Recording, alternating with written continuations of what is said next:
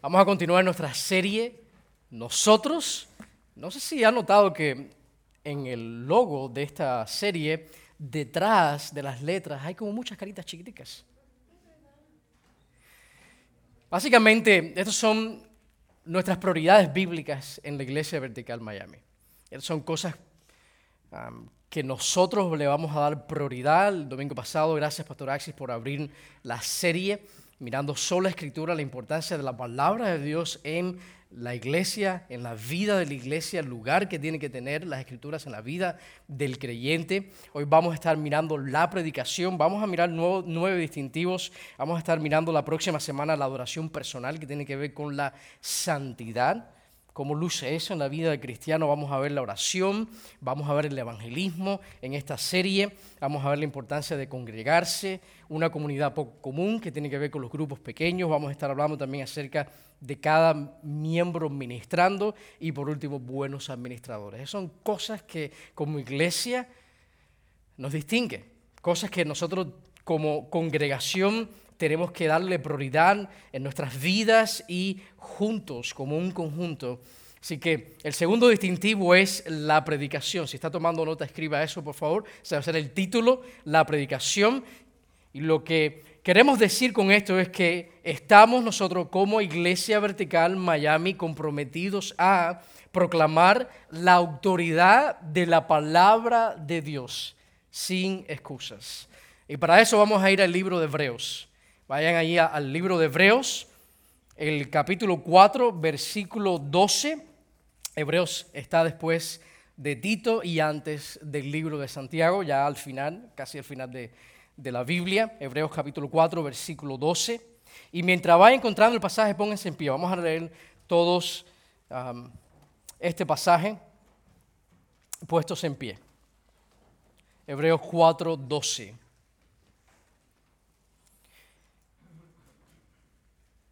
Vamos a ver por qué nosotros estamos comprometidos con predicar la autoridad de la palabra de Dios sin excusas domingo tras domingo. Hebreos 4:12 dice de la siguiente manera, porque la palabra de Dios es viva y eficaz, y más cortante que cualquier espada de dos filos, penetra hasta la división del alma y del espíritu, de las coyunturas y los tuétanos, y es poderosa para discernir los pensamientos y las intenciones del corazón. Tomen asiento, por favor. Enseñar no es lo mismo que predicar. Cuando hablamos de predicación, estamos hablando que la predicación tiene que ver con la proclamación pública de las escrituras. Proclamar públicamente las escrituras conlleva leer las escrituras, conlleva explicar las escrituras y también demanda del oyente una respuesta a esa predicación. Así que la palabra de Dios, cuando hablamos de predicación, estamos hablando que la predicación incluye esos elementos. Incluye el leer las escrituras, incluye el explicar las escrituras y la palabra en sí misma incluye una respuesta de aquellos que están escuchando las escrituras. Martin Lloyd Jones decía que predicar es teología transmitida por un hombre ferviente. Normalmente la enseñanza, cuando hablamos de, enseñar, porque es diferente la predicación a la enseñanza, cuando hablamos de enseñar normalmente estamos hablando de transmitir información. Estamos enseñando, estamos eh, a, ustedes dándole información acerca de la Biblia. Incluso cuando uno está enseñando la palabra, puede dar una opinión acerca del texto. La predicación es diferente. Cuando hablamos de predicar la palabra de Dios, estamos hablando de así dice el Señor. Estamos hablando de predicar lo que Dios ha plasmado en las escrituras. John Stott dijo que la Biblia es Dios predicando. ¿Escuchó eso? ¿Escuchó eso? La Biblia es Dios predicando. Son las mismas palabras como el pastor Axis leía en 2 Timoteo 3:16 que las escrituras son inspiradas. Son las mismas palabras que Dios usando, sí, a escritores humanos sin violar su trasfondo, sin violar su contexto, se aseguró que ellos escribieran exactamente lo que Dios quería transmitir. Fueron inspirados a escribir exactamente, sin violar su nivel académico, sin violar su momento en la historia, ellos escribieron las mismas palabras que Dios quería que ellos escribieran. MacArthur dijo una vez que um, Dios puede escribir letras rectas con um, bolígrafos o plumas, como le llame, o lápices torcidos. A pesar de que el ser humano es un ser humano caído, a pesar de que nosotros somos pecadores, Dios en su, en su poder y su soberanía hizo que aquellos autores, escritores humanos escribieran palabras inerrantes, sin defecto, verdaderas. La predicación es predicar, dice, predicar es un loco usando medios locos para comunicar la verdad que es locura para los que se pierden. Eso lo dijo Pablo en 1 Corintios, que la predicación era algo locura para los, los griegos, para aquellos que se pierden. Spurgeon decía acerca de la predicación, hermano, si alguno de vosotros piensa que es cosa fácil predicar, le aconsejo que suba aquí y cambiará de modo de pensar. La predicación es algo que Dios de una manera soberana a través de vasos de barros hace que sea transmitida. Ahora, ¿por qué la predicación? ¿Por qué tiene que ser una prioridad en la vida de la iglesia? ¿Por qué predicar la palabra de Dios? Pónganse a pensar, ustedes domingo tras domingo, venir, sentarse bajo la proclamación de las escrituras, de la proclamación pública de la palabra de Dios. ¿Por qué nosotros tenemos como iglesia que todos los domingos, ¿por qué no hacer algo diferente? ¿Por qué no ponernos, no sé, hacer actividades y reemplazar la palabra de Dios? ¿Por qué nosotros vamos a estar comprometidos a predicar las escrituras públicamente, domingo tras domingo, semana tras semana, cada vez que la iglesia se reúna. Bueno, escriba esto, por favor. Número uno, la predicación es un mandato. Dios lo, ordena. Dios ha establecido y ordenado que la iglesia tenga como uno de sus ministerios, y ahí es donde tenemos que ponernos a pensar, como iglesia, cuáles son aquellas cosas que tenemos que hacer.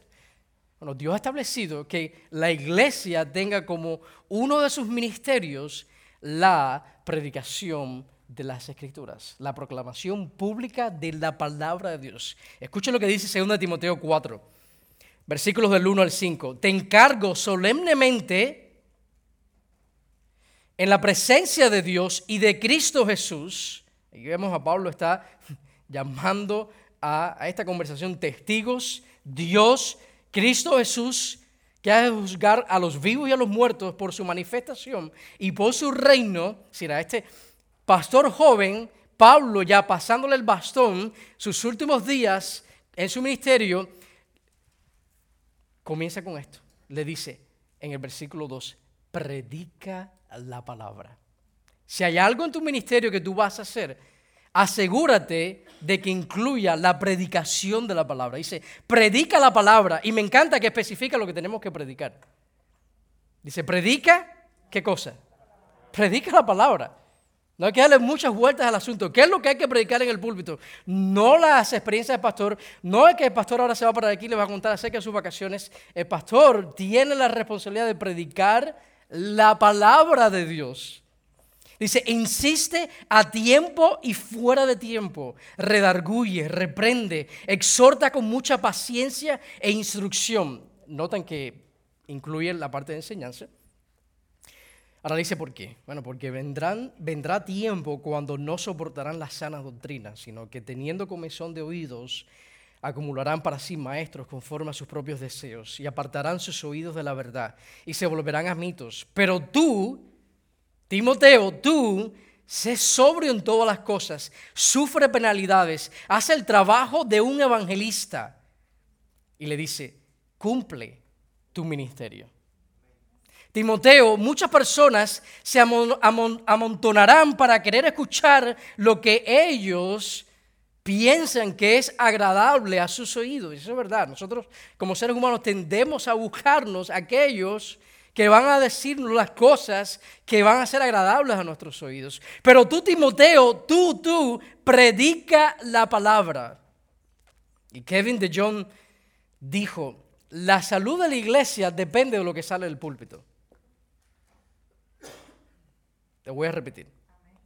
Kevin John dijo, la salud de la iglesia depende de lo que se dice aquí todos los domingos. Así que la salud espiritual del cristiano en gran parte va a depender de lo que se está alimentando.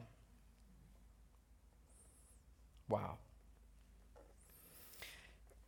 Cuando usted va al libro de Hechos, usted puede ver, bueno, predica la palabra, pero ¿Cuál debe ser el mensaje central de esa predicación? Y en el libro de los Hechos, cuando vemos el comienzo de la iglesia, la predicación de la iglesia primitiva estaba centrada en la resurrección. En la realidad de un Cristo resucitado, en la realidad de que aquel que predicamos es el que va a juzgar a los vivos y a los muertos, el que regresará, el que está en la iglesia y en su iglesia y obrando, el que reina, el alfa y el omega, centrada en Cristo, una predicación que resaltaba a Cristo, resaltaba el Evangelio. Y el mensaje del Evangelio es algo que no se puede posponer. Si hay algo que se debe predicar todos los domingos desde el púlpito, tiene que incluir el Evangelio. Porque si no, formamos cristianos moralistas. Y lo que debe impulsar a la iglesia, y esto hemos hablado muchas veces aquí, lo que debe impulsar nuestras vidas es el Evangelio. Si el motor principal que impulsa la vida de cristiano no son los beneficios que tenemos de nuestra salvación. No es a lo mejor de lo que Dios nos ha guardado. Más bien es lo que Dios hizo por nosotros. Que el Dios que servimos es el Dios, el único Dios verdadero. El único poderoso para hacernos sus hijos, para hacernos nacer de nuevo, aquel que se dio por nosotros. Así que la predicación tiene que estar centrada en la persona de Cristo. Viajando en estos días, estuve en un pueblito que habían solamente 700 personas y estuve en otro pueblito que habían como 5.000 personas. Pensando aquí en el contexto que vivimos, ¿no? que a la redonda, de, a cinco millas a la redonda de este lugar, ahora para el 2020-2021 van a haber aproximadamente 500.000 personas. 500.000 personas, cinco millas a la redonda de aquí donde estamos nosotros en este momento. Pero si hay algo que, que tú puedes ver con certeza, donde quiera que tú vayas en el mundo, es la necesidad universal del Evangelio. Que no importa donde tú estés, el ser humano tiene el mismo problema, es pecador. Y hay una sola solución. La solución es universal. Está en Cristo, Jesús. En Él, solamente en Jesús. Y algo que, que uno ve ¿no? en, este mundo tan, tan vasto, tan amplio, donde hay tantas personas, es que el ser humano vive ignorando lo inevitable. ¿Qué es lo inevitable? Lo, inevitable es que cada uno de nosotros, cada ser humano que ha nacido, va a morir. Y cada ser humano que ha nacido y ha muerto, en un momento de la historia, va a estar frente a Dios. Esa es la realidad. Eso es lo inevitable. Hay muchas cosas que en este mundo se pueden evitar. Pero lo inevitable es que cada uno de nosotros se va a parar frente al Creador. Y el mensaje en el Nuevo Testamento apuntando hacia Cristo, porque Cristo es el centro, Cristo es nuestra solución, como cantamos, Jesucristo basta. Viviendo, estamos muriendo. Por eso el que predica tiene que predicar con ese sentido de urgencia. La predicación del domingo tiene que tener urgencia. Por eso les decía que la predicación incluye leer las escrituras, explicar las escrituras, pero demanda una respuesta del que oye. ¿Por qué? Porque nosotros estamos entre el tiempo y la eternidad, viviendo ahí, en ese estado. Y el que predica tiene que predicar con urgencia, con un sentido de que hablamos parados frente a la eternidad. El que no predique con urgencia no debería estar en un púlpito. Predicar incluye más que darle información a ustedes. Y Dios ha escogido y ha establecido que la predicación sea el vehículo para transportar el Evangelio, a través de la predicación. ¿Ustedes saben cuál fue la primera actividad de la iglesia después que el Espíritu Santo vino sobre la iglesia? ¿Qué fue lo primero que sucedió? Pedro predica la palabra. El primer sermón de Pedro, la proclamación pública de las Escrituras. Y la voluntad de los cristianos en nosotros de sentarnos, lo que ustedes están haciendo ahora, sentarse bajo la proclamación de las escrituras. La proclamación pública es un acto de adoración. El cristiano, mientras esté aquí en este mundo, tiene la responsabilidad de sentarse junto a la iglesia bajo la proclamación pública de las escrituras. Es una forma de adorar a, a nuestro Señor, una forma de obediencia. Y si la congregación quiere madurar, y esto los voy a animar ahora, si ustedes quieren madurar, ustedes tienen que compartir el arduo trabajo de estudiar también la Biblia. Tienen que estudiar la Biblia.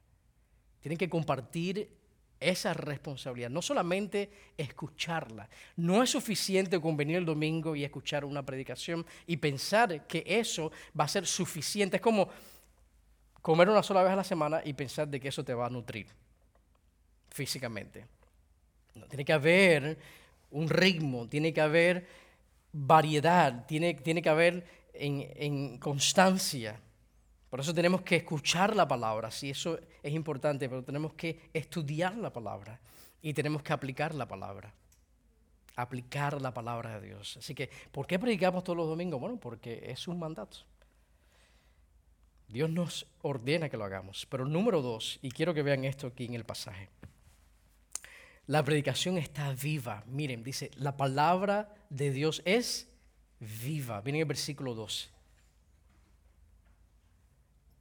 Exponerse a la palabra de Dios, toma nota de esto, es exponerse a Dios mismo. Por eso en el versículo 13, el autor de Hebreos nos dice que todas las cosas, miren, versículo 13 dice, y no hay cosa creada oculta a su vista Después de estar hablando de la palabra de Dios, de exponerse a la palabra de Dios, dice, sino que todas las cosas están al descubierto y desnudas ante los ojos de aquel a quien tenemos que dar cuenta. Wow. Hechos 7:38 dice que Esteban se refiere a la palabra de Dios como los oráculos de vida. 1 Pedro 1:23 Pedro la llama la palabra de Dios que vive y permanece. Ahora la pregunta es, ¿qué quiere decir que la palabra de Dios está viva? ¿O que es viva? ¿Qué quiere decir? No quiere decir que en la palabra en sí misma hay actividad, que la palabra es vida y puede producir vida, tiene el poder para producir vida en los oyentes Santiago 1.18 dice que Él, si Dios, nos hizo nacer, y el nacimiento es acto de una vida nueva, ¿no es cierto? Dice, nos hizo nacer por la palabra de verdad. La palabra, la palabra, de Dios está viva, está haciendo una diferencia en las personas. Por eso dice que la palabra de Dios es viva. Ahora la pregunta es, la palabra de Dios está haciendo una diferencia en tu vida.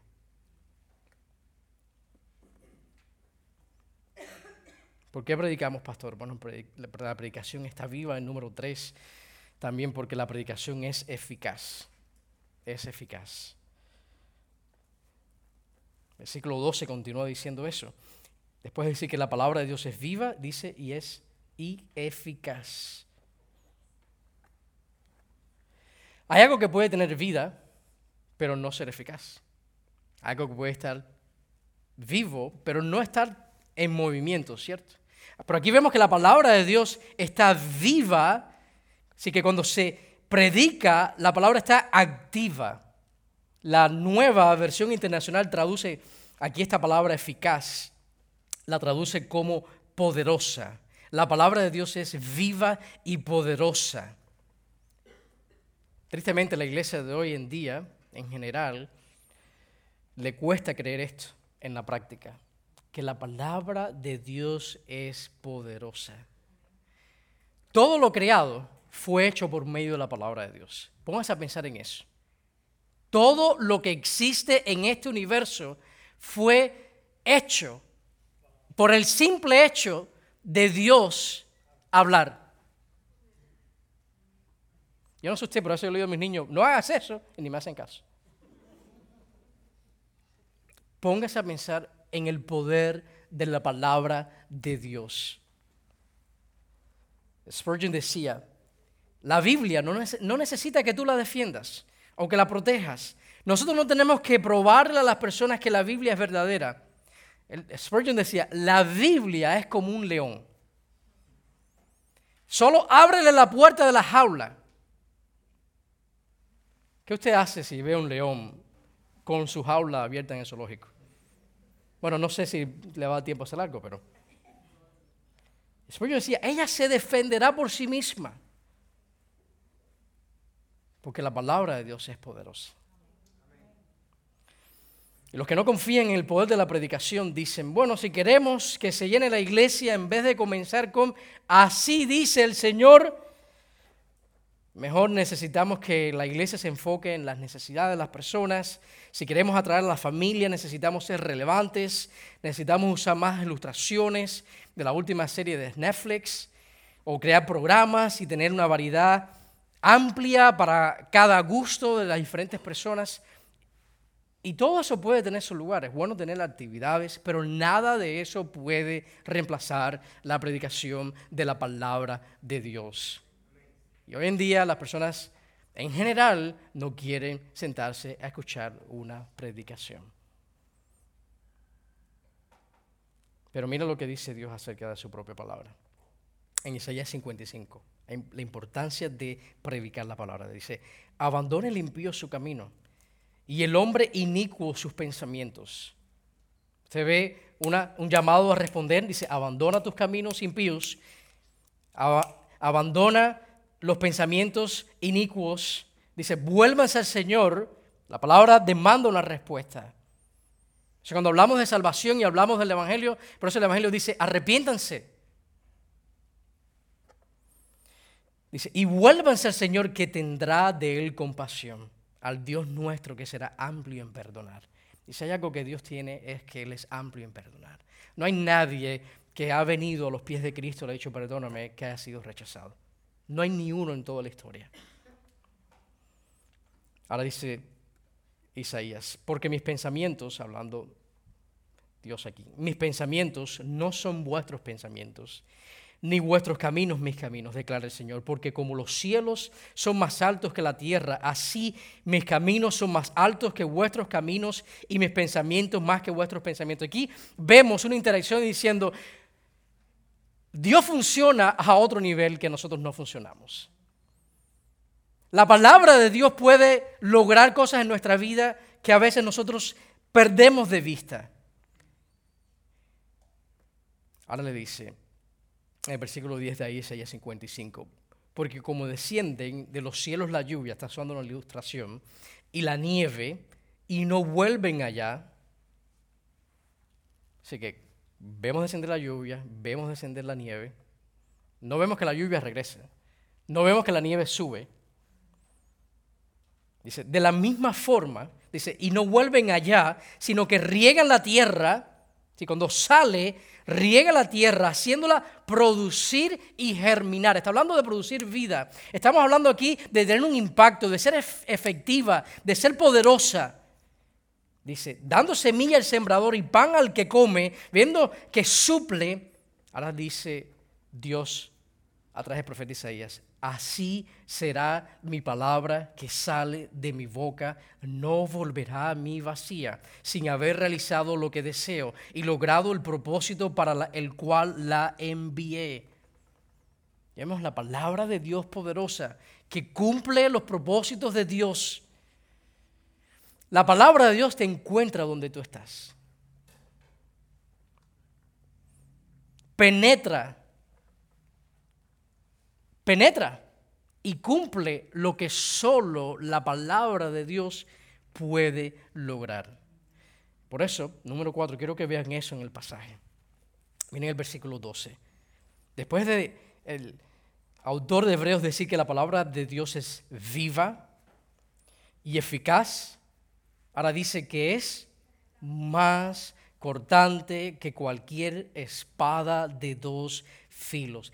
Penetra hasta la división del alma y del espíritu. Por eso predicamos porque la predicación es penetrante.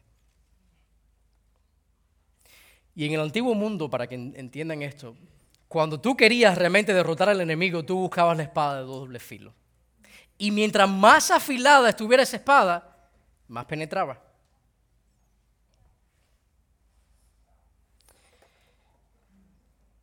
La idea aquí es como la de un cirujano. ¿Qué es lo que tiene que hacer un cirujano antes de operar tu corazón? Tiene que abrirte, ¿verdad?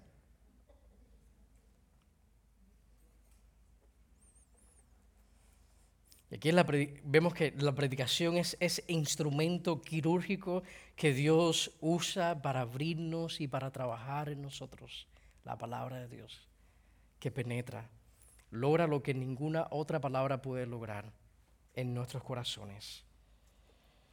A través de la predicación, la palabra penetra mi naturaleza caída y me muestra a Cristo, demuestra la gloria de Cristo. Comienza por ahí la salvación cuando vemos realmente quién es Dios, la deidad de Cristo, la persona de Cristo, la obra de Cristo, mi necesidad, el por qué lo necesito. Por eso predicamos la palabra de Dios, porque es penetrante. Es penetrante. Y vemos que en ocasiones la palabra de Dios es descrita como una semilla porque produce vida. A veces es descrita como leche.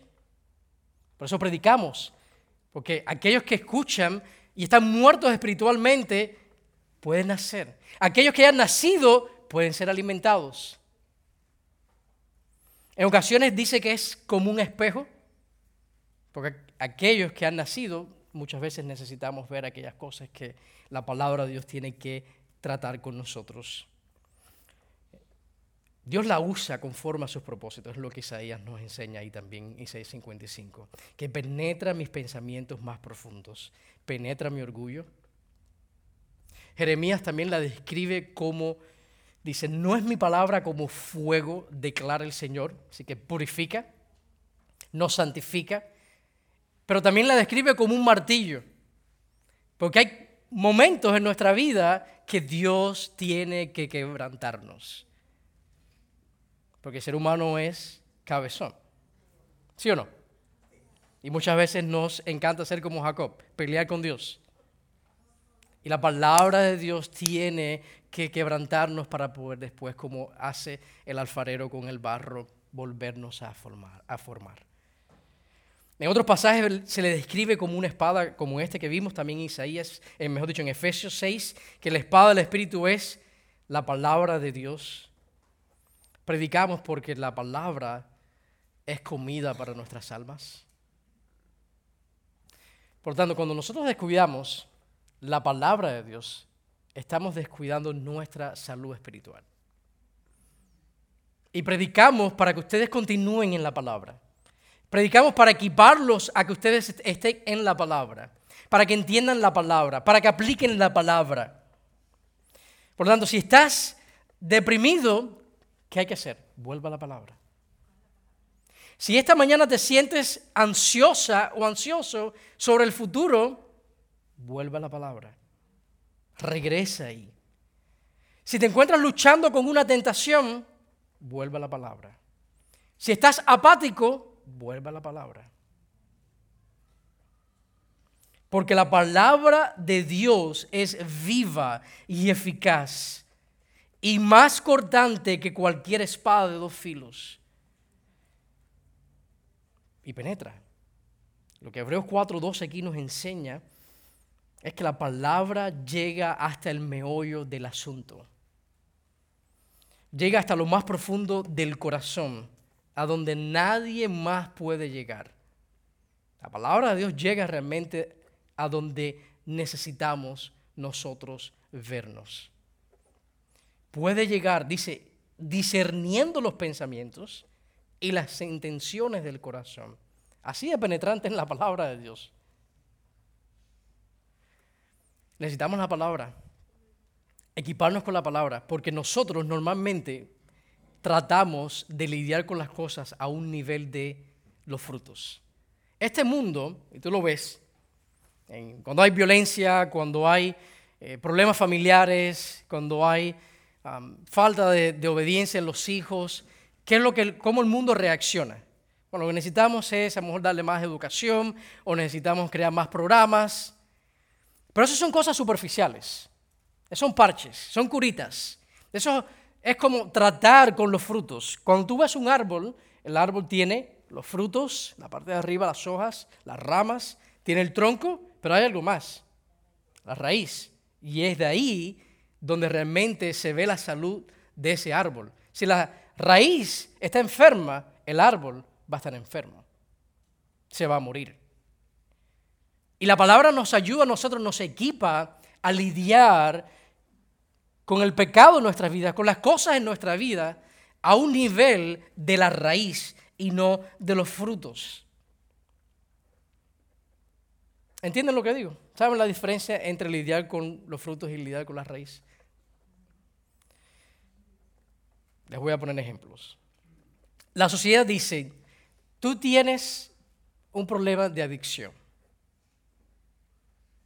La Biblia nos dice, no, no, no, no, no. Tú lo que tienes es en tu vida un vacío que solamente Cristo lo puede llenar.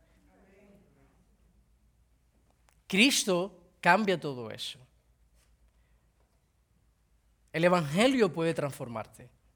El Evangelio te da la victoria para que entonces tú puedas decirle que no a esas cosas que antes estabas tú esclavo de ellos. La sociedad te dice, tú tienes un problema de enojo. No, eso es el fruto, no la raíz. La realidad es que la Biblia nos dice, no, en tu corazón lo que puede haber es falta de perdón. Cosas que están en tu corazón en las cuales tú no has lidiado con ellas. El mundo te dice, tienes un problema de gastar excesivamente. El problema son las tarjetas de créditos. Busca la tijera. Vamos a cortarlas todas. Pícalas y bótalas. No, el problema no son las tarjetas de crédito. El problema es una falta de prioridad. El problema es que estás poniendo y buscando en las cosas creadas la satisfacción que solamente que el creador te puede a ti dar. El problema es la raíz. La Biblia dice, tienes un problema, mejor dicho, el mundo dice, tienes un problema o los matrimonios están con problemas. Le dice, no, el problema no es tanto los matrimonios, la falta de dinero, no es porque tienes tres hijos o dos hijos. El problema es el orgullo nuestro. El problema es que somos egoístas. ¿Qué matrimonio no fuera restaurado si las personas fueran humildes? Si dejáramos el orgullo a un lado, si no fuéramos nosotros tan egoístas.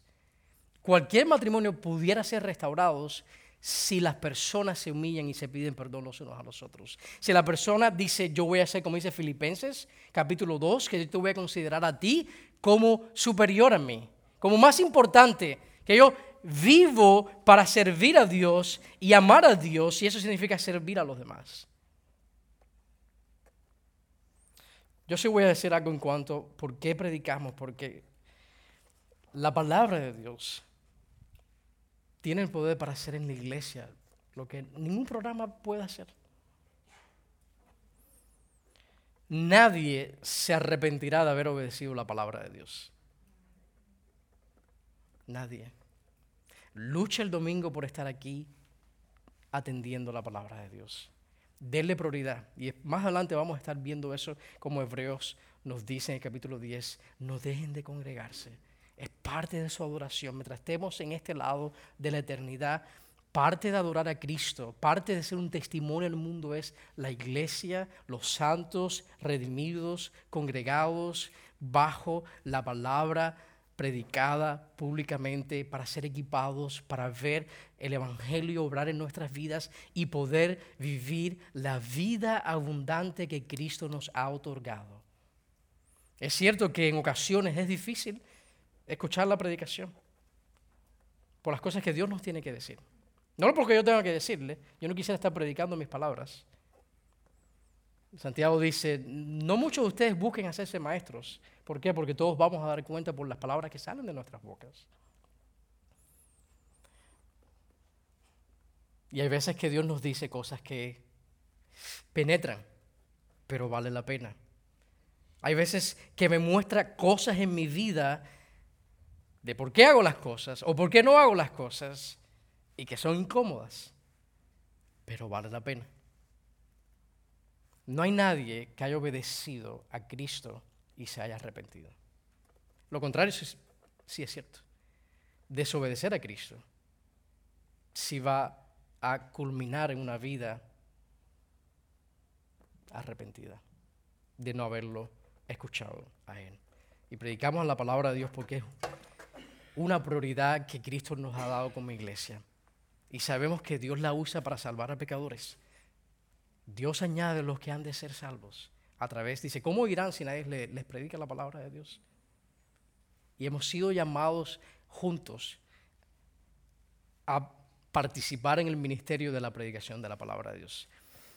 Predicar no es un acto de una sola vía, es de dos vías predicamos y estamos respondiendo. Y lo mismo que yo le predico a ustedes, me lo estoy predicando yo también. Yo necesito también, yo durante la semana escucho también a otras personas. Escucho a otros predicadores. Escucho mis propias prédicas también. Es una de las cosas más dolorosas que un predicador puede hacer. Escucharse a sí mismo durante la semana. Y antes de yo predicarles a ustedes aquí 40 minutos, ya yo me he estado predicando este mensaje por toda una semana. Porque necesitamos escuchar la voz de Dios, necesitamos estar en la palabra y necesitamos no solamente hacerlo en nuestras casas, porque pudiera hoy en día caerse en el error de decir, bueno, si solamente se trata de escuchar la palabra, me escucho un, mensaje en la internet o yo en mi casa por mi propia cuenta, no, pero cuando hablamos de la predicación de la palabra como un ministerio, la Biblia lo describe como un acto en conjunto que la iglesia hace, no que cristianos por individuales hacen, sino la iglesia congregada. En Hechos 2 vemos que la iglesia permanecía junta en la enseñanza de los apóstoles, estaban juntos en la palabra de Dios. Así que hay dos aspectos, lo tenemos que hacer por individual, pero está el aspecto congregacional, que nos toca como iglesia. Y Dios lo usa de maneras gloriosas para equiparnos. Dios está a favor de la iglesia. Hoy yo estaba en el servicio en inglés. Tuvimos la cena del Señor. Y algo que la cena del Señor, yo les decía a la iglesia en inglés, que nos recuerda es lo que Cristo hizo por nosotros. Nosotros no somos enemigos de Dios. La palabra hoy en día en nuestras vidas, a nosotros que ya hemos nacido de nuevo, Dios la está usando para formarnos más, a la imagen de Cristo, para hacer en nosotros, como si somos una nueva criatura. Está produciendo en nosotros cosas que de otra manera no hubiera sucedido. Nos está permitiendo ver con ojos abiertos la belleza de la gloria del Evangelio. Y a través de la palabra de Dios, segunda de Pedro 1.3 dice que Él nos ha dado todo lo que necesitamos para vivir una vida piadosa, una vida que vale la pena, que tiene beneficios no solamente para esta, sino también para la venidera. La palabra de Dios. Por eso cada domingo estamos nosotros comprometidos. Si hay algo que yo siempre voy a hacer en este púlpito, va a ser predicar la palabra de Dios. Si el día que ustedes no me vean predicando la palabra de Dios, por favor, párense y váyanse de aquí. Porque confiamos en que Dios lo que ha establecido lo usa para producir vida Vamos a ver personas viniendo a los pies de Él. Y como iglesia confiamos en su palabra. Confiamos de que siempre va a cumplir sus propósitos. Queremos ser esa iglesia que confía Como dice, los pensamientos de Dios, los caminos de Dios son más altos que los nuestros. Confiar en el poder viva y eficaz de las escrituras. Amén. Vamos a orar.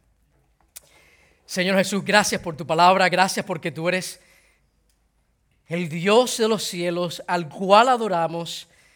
Gracias porque tú no nos has dejado, Señor, en silencio. No nos has dejado, Señor, como hijos desorientados, sino nos has dado tu palabra. Nos guías por, por, medio de tu palabra. Nos sanas por medio de tu palabra. Nos cambias por medio de tu palabra. Produces gozo, Señor, en nuestras vidas por medio de tu palabra. Nos das fuerzas, oh Dios, por medio de tu palabra. Señor, nos ayúdanos a ser esa iglesia comprometida a la proclamación pública de las Escrituras. Que como iglesia, Señor, nosotros juntos estemos adorándote, Señor, cada domingo, sentados bajo la aplicación de las Escrituras. Señor, te ruego por aquellos que no te conocen, Señor. Te ruego que tú les otorgues arrepentimiento por medio de tu palabra. Como dice Santiago, que les, les hagas nacer, Señor, por medio de tu palabra. Señor, y que el resto de nosotros, tu iglesia, la apliques a nuestras vidas, oh Dios, de acuerdo a tus propósitos eternos. Cada uno de nosotros, Señor, puede estar en diferentes etapas de la vida, diferentes necesidades, Señor. Pero confiamos en tu palabra. Confiamos, Señor, que va a ser como un bálsamo a nuestras almas, que va a ser como miel dulce a nuestro paladar que va a producir en nosotros, Señor, esa esperanza eterna, que nos va a confortar, que nos va a santificar, que va a levantar al caído, que va a fortalecer al débil, que al que está desanimado en esta mañana lo va a animar por medio de la palabra.